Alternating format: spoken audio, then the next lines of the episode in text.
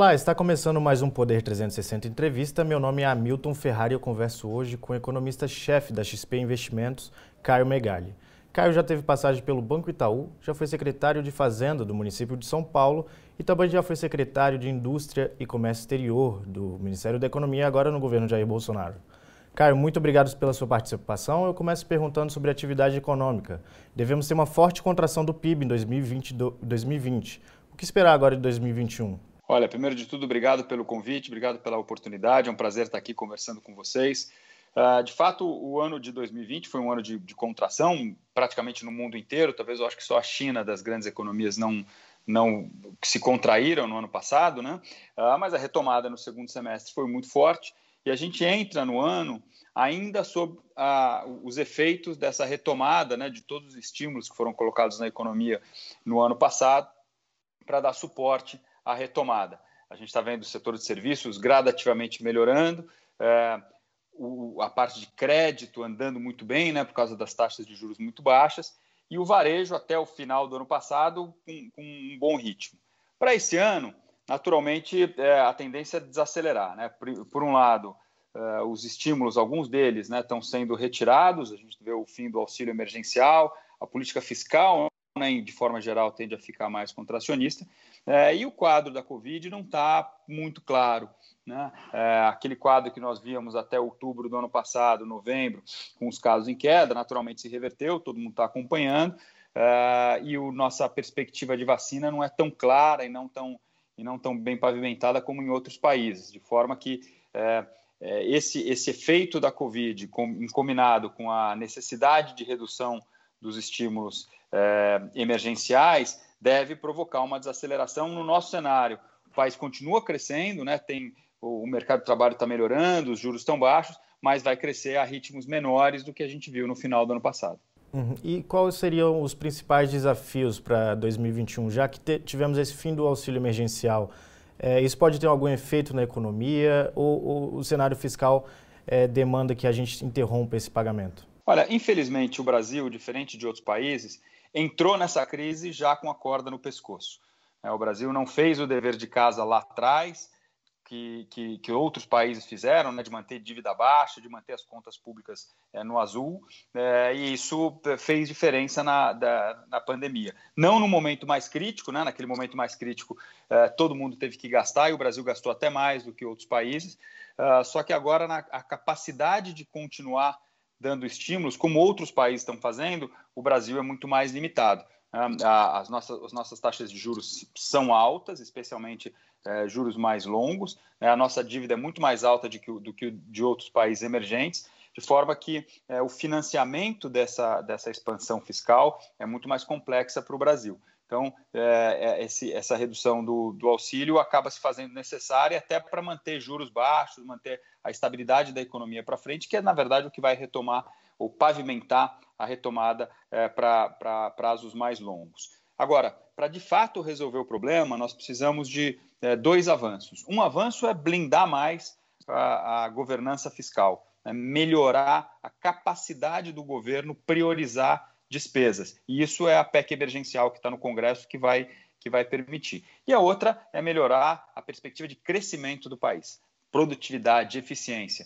Aí a, a, reforma da tributária é fundamental, ou seja, o governo tem que aproveitar esse início de, de, de ano, né, passada a eleição é, no parlamento, é, em, em que o mundo está melhor, né? Lá no resto do mundo a vacina está avançando, os juros são baixos, tem muita liquidez. Aproveitar esse momento, focar nas reformas que são importantes, né? principalmente nesses dois pilares que eu mencionei, para para prazos mais longos melhorar a perspectiva da economia brasileira. Esses entraves fiscais é, que seriam solucionados pela reforma tributária, PEC emergencial, Pacto Federativo, eles é, solucionariam o, o, problema das contas públicas, pelo menos a curto prazo? É possível dar confiança já para o mercado com a aprovação delas agora em 2021?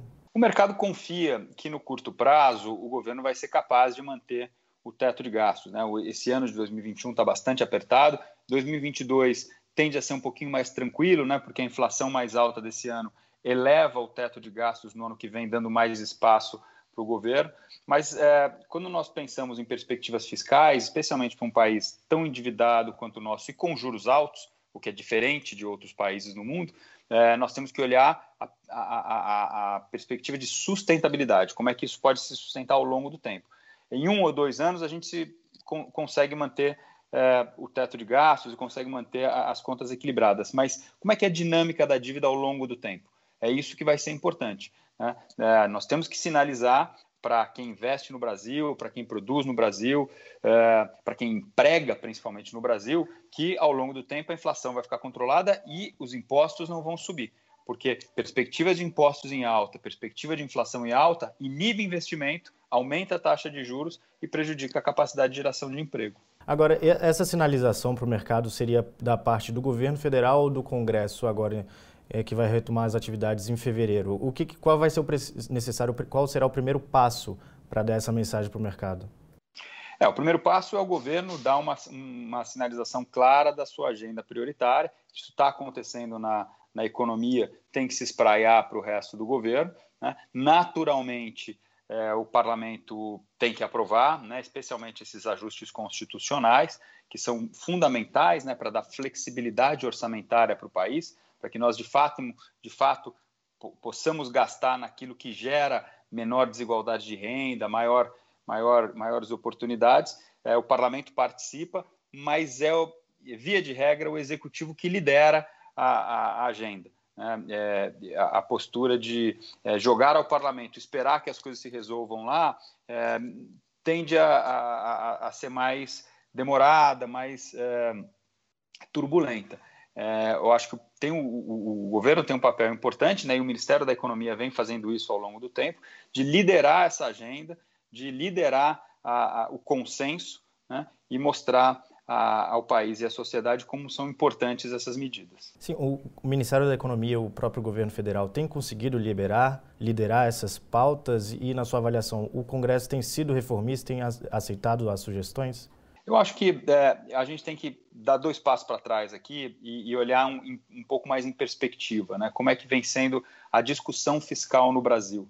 É, a discussão fiscal no Brasil ela mudou de 2015 para cá. Né? Até 2015, o Brasil tinha, teve uma postura de expansão desenfreada de gastos né, e contas que iam se afundando cada vez mais no vermelho. Não dava para perceber por um tempo, por causa daquela aquelas medidas de contabilidade criativa, mas depois ficou, especialmente em 2015, quando o, o, o ministro Joaquim Levy assumiu a, o ministério, aquilo ficou claro. Desde então, o Brasil vem numa, num debate mais claro de priorização de gastos públicos. Eu acho que isso tem que ficar claro, não é corte de gastos públicos, e sim é priorização. Acho que a gente gasta muito em coisas que não têm tanto impacto para a sociedade. E o, o teto de gastos, a TLP, a reforma da Previdência, elas vêm todas nesse sentido. E o Congresso tem respondido bem, a sociedade tem debatido e o Congresso tem respondido bem. É, cabe, daqui para frente, manter esta agenda. Não é uma agenda simples, não são uma ou duas medidas que vão, que vão resolver o problema. O problema do, do, do, dos gastos no Brasil ele se, tornou mais agudo no período anterior a 2015, mas ele é um, ele é um problema de décadas né? e é, vai demandar muito debate e, e muitos ajustes para que a gente resolva esse problema de forma mais estrutural. Agora, tem uma discussão de que a pauta liberal do governo ficou um pouco de lado durante o período da pandemia, o que é normal, mas o governo tem dificuldade de retomar essa agenda, seja da parte é, do liberalismo, mesmo do, da, da, do controle das contas públicas. Na sua avaliação, essa pauta liberal tem perdido força depois que o governo se aliou mais com partidos do Centrão, ou você não vê dessa forma? Olha, primeiro, é, a pauta liberal na perspectiva da pandemia. Né? É, a pauta liberal, a pauta de, de ajuste das contas públicas. Né? Muitos dizem que a pandemia veio para mostrar que a austeridade fiscal não é o melhor instrumento. Eu vejo justo o contrário. Né? Países que tiveram disciplina fiscal ao longo do tempo têm, durante a pandemia, que é um momento é, agudo, completamente diferente do normal, tem poder de fogo para sustentar a sua economia como quando pode, né? E quando precisa. Tem um governo enxuto, focado, com as contas públicas em ordem, com capacidade de reação. Já o Brasil foi ao longo do tempo se endividando, rodando no vermelho, se tornando um estado metido em cada vez mais setores e com muito pouca capacidade de, de, de, de pouca agilidade. Na hora que mais precisa, né, nós não temos eh, espaço fiscal para continuar é, investindo, nós temos, não temos fo o foco necessário, e eu acho que isso está sendo refletido nessa dificuldade do Brasil na, na, na, virada desse ano, especialmente agora com a segunda onda. Então, é, eu acho que a pauta, a pauta liberal e a pauta de, de disciplina fiscal é uma pauta que tem que ser olhada ao longo do tempo e não no, no, no momento agudo. Né? Momentos agudos demandam terapias específicas, né? É, como se fosse uma doença. Né? Você dá aquele remédio tarja preta só no momento em que a, em que a, a, a pessoa está doente. Se você aplica o remédio tarja preta ao longo de toda a vida da pessoa, quando ela precisar do remédio, ele não vai fazer tanto efeito. Agora, essa pauta de, de controle dos gastos públicos deve retomar com toda força agora em 2021, já que é um, um ano de, de que a pandemia pode ser controlado com a, com a vacina?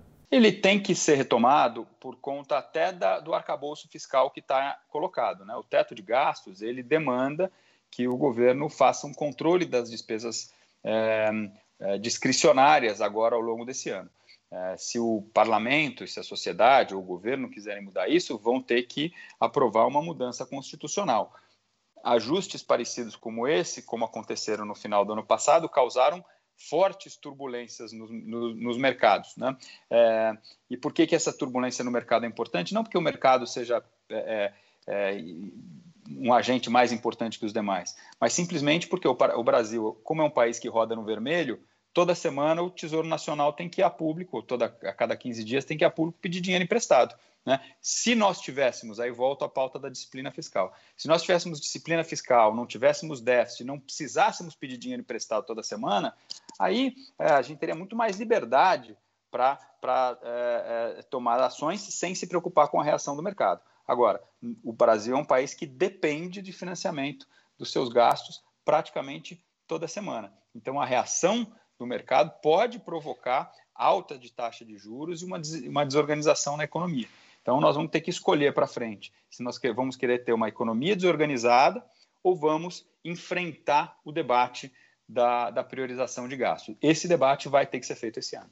E esse debate começa quando? Agora na retomada já do, das atividades do Congresso? Eu entendo que sim, eu entendo que sim, porque é, a, o, cumprimento do teto de gastos esse ano ele não vai ser simples, né? Como a inflação foi alta no ano passado é, e o teto de gastos, quando ele foi determinado, ele foi determinado para a inflação lá do meio do ano passado, né? No momento em que o governo mandou o seu orçamento, o teto subiu pouco e as despesas obrigatórias sobem muito.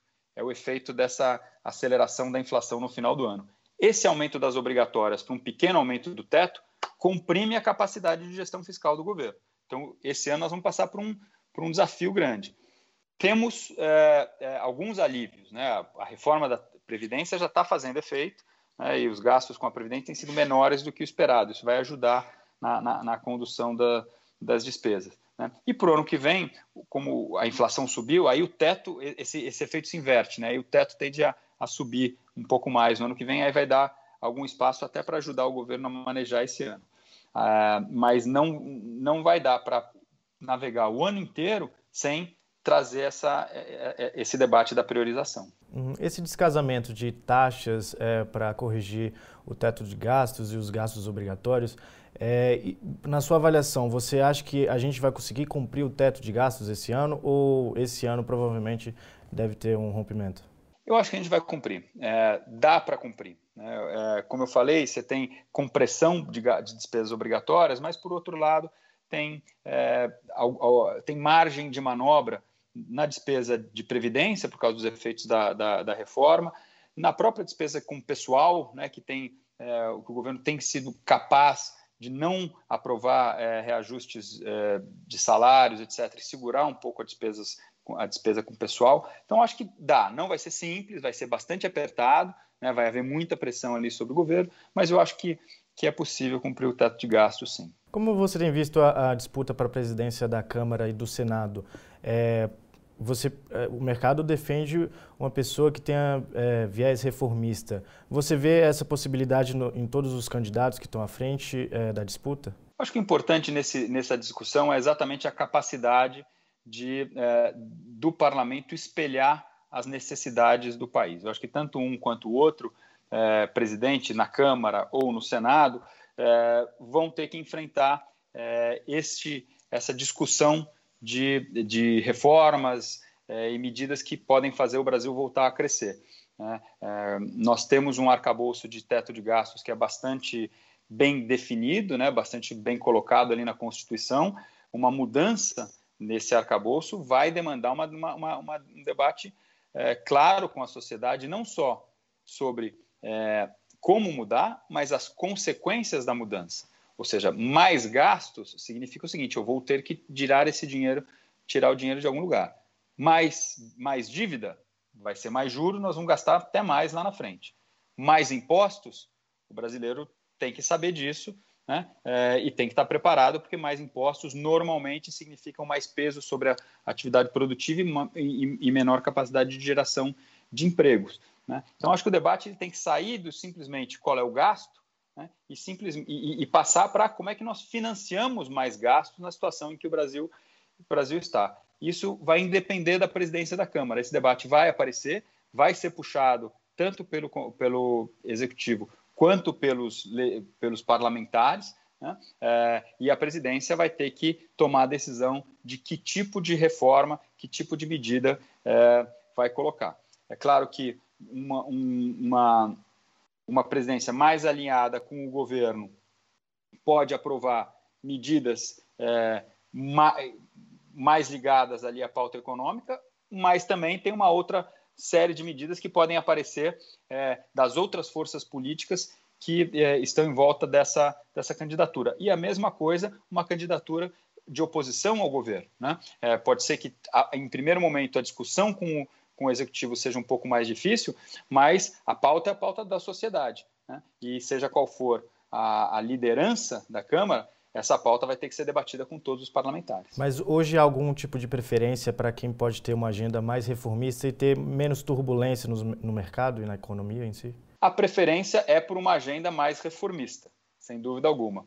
É, o que não significa que a agenda mais reformista está com esta candidatura ou com aquela candidatura. A gente só vai saber isso depois das eleições. Agora, privatizações, a gente consegue imaginar em 2021 é, alguma privatização? O ministro Paulo Guedes fala em, em quatro é, desestatizações. É, isso está na, no radar da XP? Vocês avaliam que isso pode ser possível? Olha, é, o, o, entre a, a, as grandes reformas, né, é, a redução da complexidade do Estado, reforma tributária e diminuição da, do, do, do, tamanho do Estado em áreas que não são estratégicas, não estamos falando da saúde, né? nós estamos falando de é, diversas outras áreas em que o governo é, tem negócios, tem imóveis é, que é, é, desfocam a atividade do governo como um todo. Agora, essa linha de privatização, ela perdeu um pouco de força é, ao longo do tempo, não só pela dificuldade de, da, da, discussão, do debate, como pela própria, é, pelas próprias sinalizações vindas do Poder Executivo. Né? Eu acho que, como essa é uma pauta importante e cara especialmente ao, Ministério da Economia, é muito importante, né? E, e, o secretário Diogo Macor, que é o secretário de desestatização, junto com o ministro Paulo Guedes, são é, defensores incansáveis e conhecem muito bem a modelagem de privatização. É, eu acho que nós temos uma capacidade, nós temos uma, uma oportunidade à frente. Só que é, parece ser mais complexa do que parecia no início do governo, tanto pelas dificuldades parlamentares quanto pela, eh, pela sinalização do executivo. Acho que essa é uma pauta que vai ter que ser discutida no Brasil ao longo do tempo, mas é, no, no, nosso cenário, alguma privatização relevante acontecendo é, um, é uma surpresa positiva. Agora, o ministro fala que tem certas dificuldades de avançar nessas pautas, principalmente de privatizações.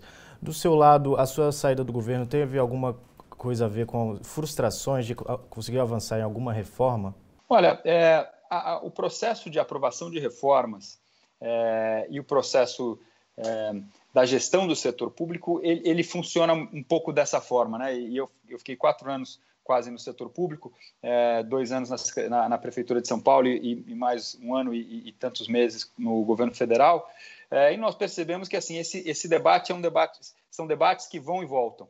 Isso independe do governo, de esquerda ou de direita, independe do parlamento, porque demanda uma, uma discussão e uma maturidade da sociedade que é, não, não é imediata. Né? É, então, eu, eu, não diria que é, é, é uma frustração. Claro que a gente sempre gostaria de fazer mais, mas quando olha para trás, muita coisa avançou. Eu acho que funciona funciona dessa forma, né? Vai, a gente vai ganhando é, mais solidez. Mim, o meu caso particular foi um caso é, é, é muito específico, né? Eu já estava muito tempo no governo, queria retomar minha vida aqui em São Paulo, queria retomar minha vida é, no setor privado, é uma coisa muito particular.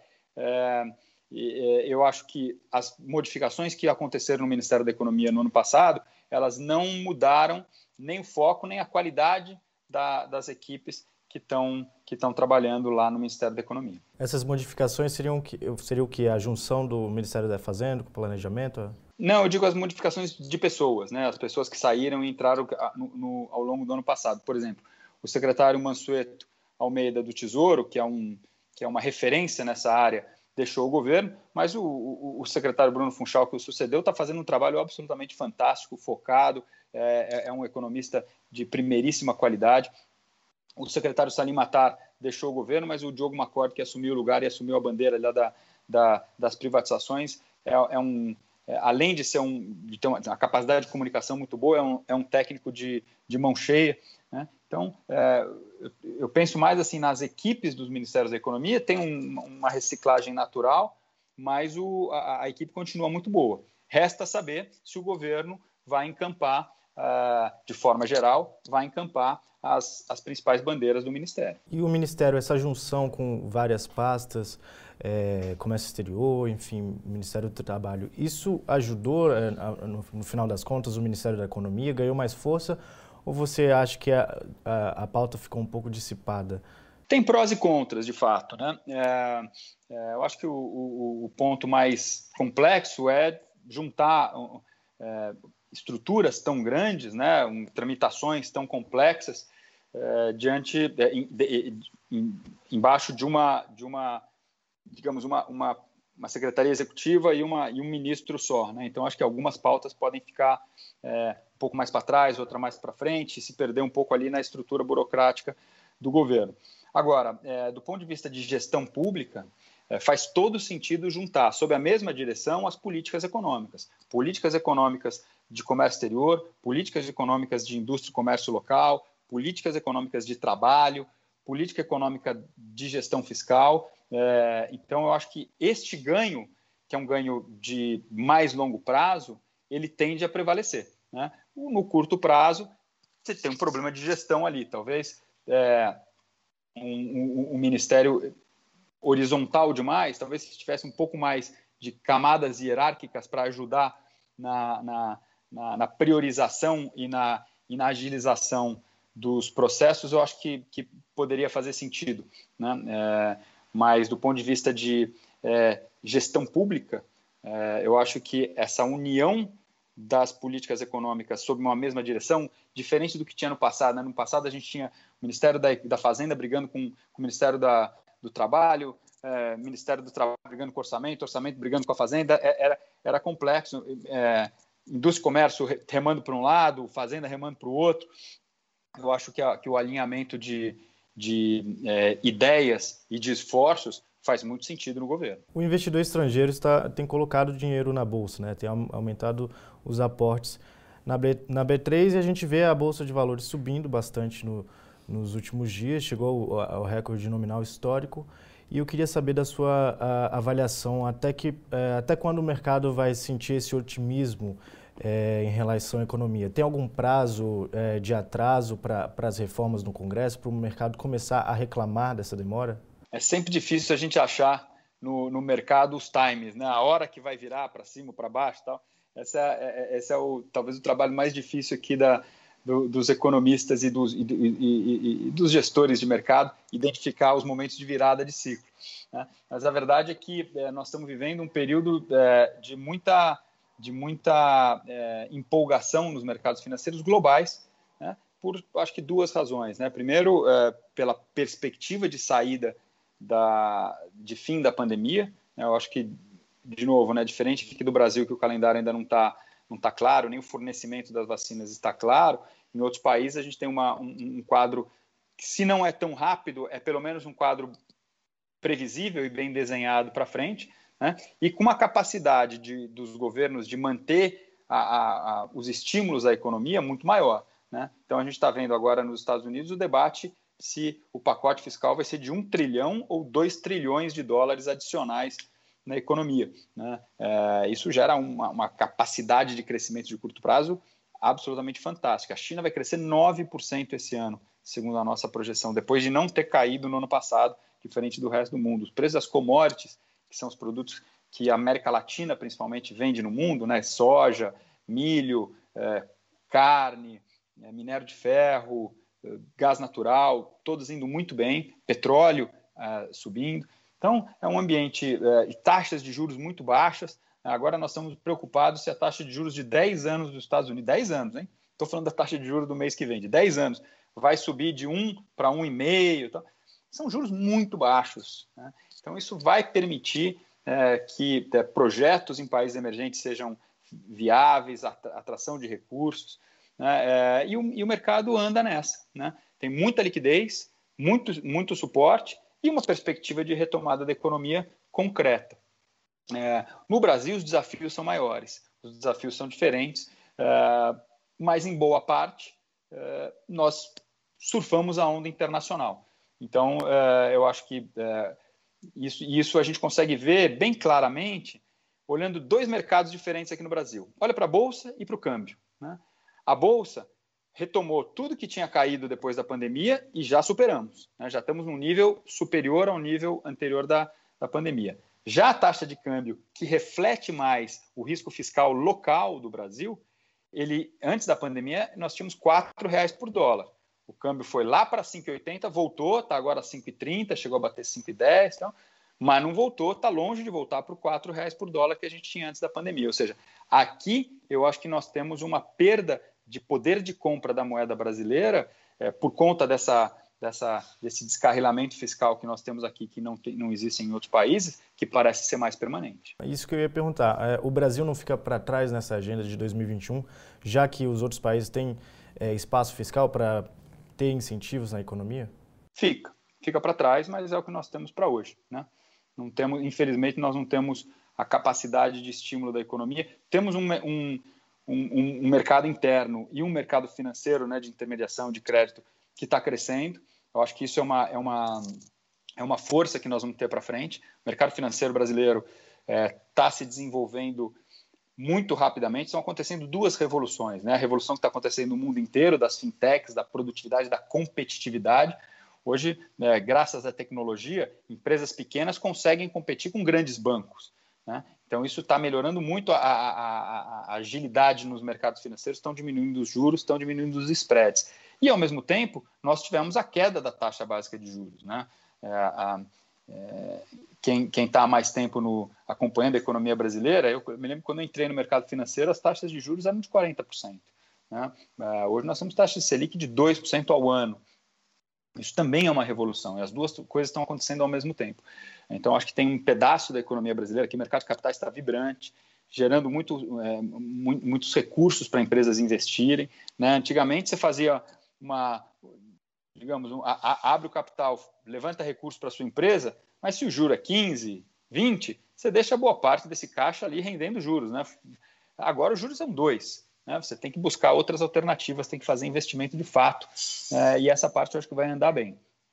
Por outro lado, é, nós temos esse, é, esse peso da, da, produtividade da economia por conta da, da carga tributária complexa, da, das burocracias todas, é, da, de marcos legais que ainda são complexos. Né? Nós, temos, nós temos avançado nessa agenda, mas acho que tem muito para avançar ainda.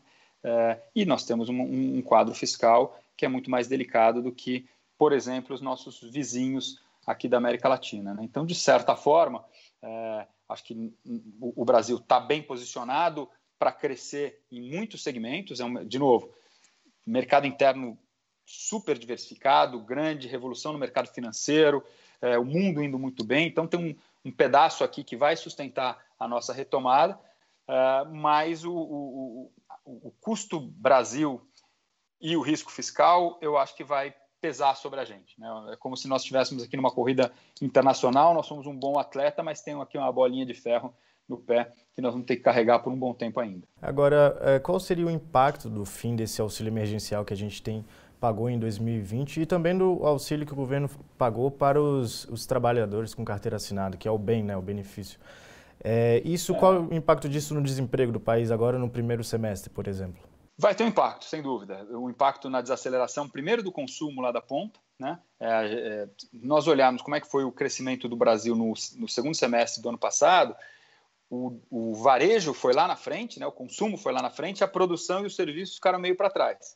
Qual é a perspectiva agora?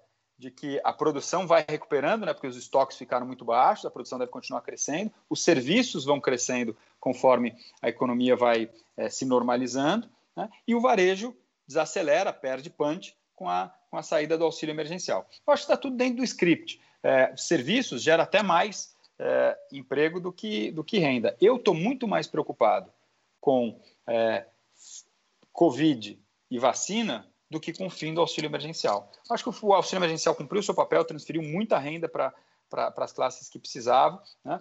A desaceleração do, do, varejo é absolutamente esperada. Tivemos superaquecimento em diversos setores, é até saudável, por exemplo, móveis, é, eletroeletrônicos, esses segmentos, é, é, é, indústria da construção, né, material de construção, esses segmentos ficaram superaquecidos no ano passado, não tinha fornecimento. Né? Você ia reformar a tua casa, você não tinha não conseguia comprar uma geladeira, não conseguia comprar um, um sofá, é, não conseguia comprar tijolo. Eu acho que isso vai, vai se normalizar. O problema é que isso deveria estar acontecendo à medida em que a economia vai se normalizando e reabrindo. Então, o foco aqui, se nós queremos mesmo retomar o emprego, retomar o crescimento, retomar o consumo, o foco é na, na vacinação e na normalização da economia. A vacina, então, deveria ser a prioridade número um do governo federal agora, nesse momento, então. Número zero, número um, número dois, número três. Agora, a inflação, ela pode ser um risco para o Brasil até o final do governo Jair Bolsonaro ou a gente está em patamares controlados? Ou isso também só vai depender do fiscal? Eu acho que no curto prazo é, é a inflação está em patamares controlados. Né? Até essa desaceleração da economia, é, da, da, do, da, demanda né, do varejo, vai ajudar a, a, conter pressões de preços mais adiante, etc. Então, eu, eu não estou é, muito preocupado com inflação. Acho que a inflação é, subiu, é, no mundo também subiu um pouco. É até bom, porque a gente estava, na verdade, com os riscos de deflação lá atrás. Né? É, e nós sabemos melhor lidar com, com, inflação do que com deflação. Nós, eu digo, economistas no mundo inteiro, né? é, é mais fácil você trazer uma inflação para baixo, é, como já aconteceu muitas vezes nos Estados Unidos, na Europa, é, em alguns países, do que tirar o país da deflação. O Japão entrou em deflação nos anos 90 e nunca mais saiu. Então, é, por esse ponto de vista, eu acho que errar para mais ali né, no cenário global está tá tranquilo. Aqui dentro é um pouco diferente, né? A gente tem que tomar cuidado, as expectativas de inflação elas são muito sensíveis à inflação de curto prazo. É, mas, ao fim e ao cabo, o que vai determinar a capacidade de um processo inflacionário e, e, e adiante é a demanda. E nós estamos vendo a demanda desacelerar. Então, é, a, a, ao meu ver, é uma inflação que vai correr um pouquinho mais alto, já está correndo um pouco mais alto, vai correr um pouco mais alto, mas não sai da trajetória de metas do Banco Central, talvez um pouquinho para cima, um pouquinho para baixo. É, o Banco Central vai ter que subir juros? Vai. Né? Mas ele não tem pressa para fazer isso, não. Eu acho que antes de subir juros, ele vai ter que avaliar muito bem qual vai ser o efeito da demanda, na demanda e na atividade econômica, tanto da retirada do, dos auxílios, que você perguntou, né, do bem e do auxílio emergencial, quanto da segunda onda da Covid e, da, e, e, e qual o efeito disso sobre é, mobilidade, abertura de serviços, etc.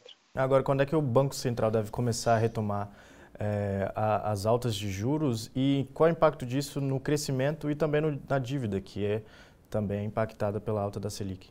Claro, é, é aí de novo a gente vai voltar para o fiscal, porque se o fiscal ficar bem comportado, né, se nós tivéssemos, tivermos mesmo essa desaceleração da demanda, é, dívida PIB que volta a ficar sob controle, etc., é, o Banco Central não precisa subir juros muito rápido. Acho que ele vai ter bastante espaço para normalizar gradativamente a economia. No nosso cenário, ele não sobe agora no primeiro semestre, sobe no segundo, sobe para 3 né, é, e para 4 no ano que vem.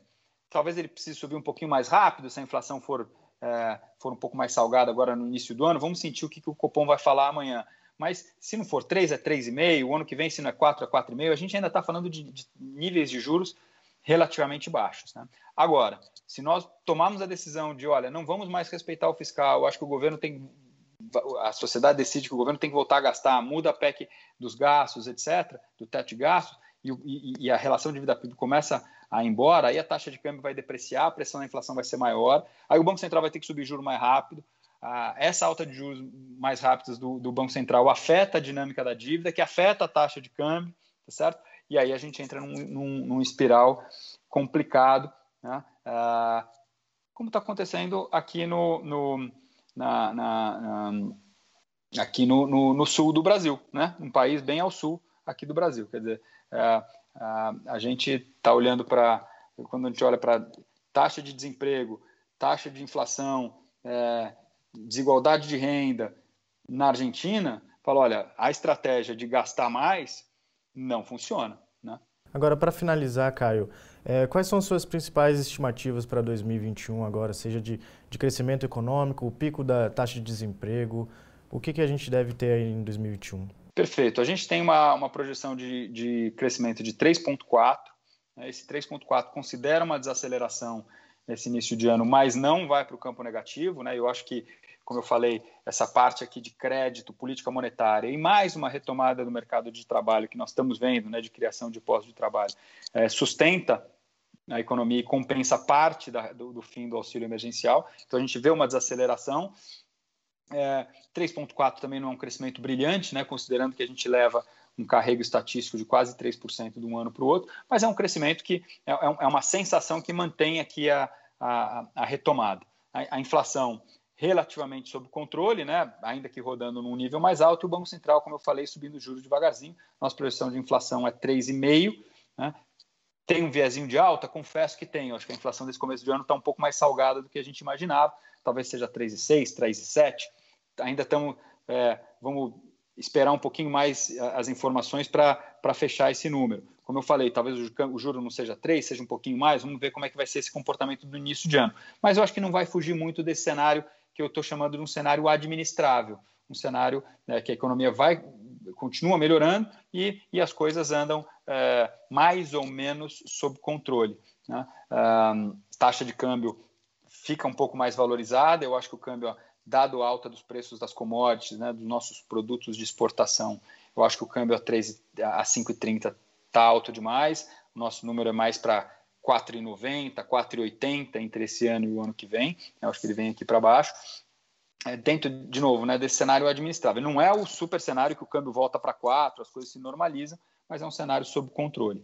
É, com, uma, com um olho muito, muito claro aqui na dinâmica política e na dinâmica fiscal. Né? Se a dinâmica política fiscal for de mais gastos, aí eu acho que pode desequilibrar esse cenário. Né? Que também, de novo, é beneficiado por um ambiente externo que, é, que deve beneficiar países emergentes e América Latina em particular esse ano e no ano que vem. Ok, muito obrigado pela sua participação. Hoje eu conversei com o economista-chefe da XP Investimentos, Caio Megali. Obrigado, hein, Caio? Não, obrigado a vocês de novo pelo convite, foi um prazer estar aqui. Estamos sempre à disposição. Convido a todos que queiram acompanhar os nossos relatórios a fazer isso pelo site lá da XP, tem todas as nossas projeções, é, mas também fico aqui à disposição para próximas conversas mais para frente.